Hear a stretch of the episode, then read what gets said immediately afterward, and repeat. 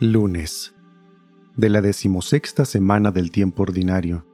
Evangelio según San Mateo, capítulo 12, versículos del 38 al 42. En aquel tiempo le dijeron a Jesús algunos escribas y fariseos, Maestro, queremos verte hacer una señal prodigiosa. Él les respondió, Esta gente malvada e infiel está reclamando una señal, pero la única señal que se les dará será la del profeta Jonás, pues de la misma manera que Jonás estuvo tres días y tres noches en el vientre de la ballena, así también el Hijo del Hombre estará tres días y tres noches en el seno de la tierra. Los habitantes de Nínive se levantarán el día del juicio contra esta gente y la condenarán, porque ellos se convirtieron con la predicación de Jonás, y aquí hay alguien más grande que Jonás.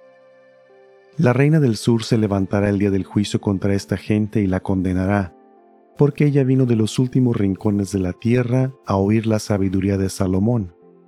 Y aquí hay alguien más grande que Salomón. Palabra del Señor.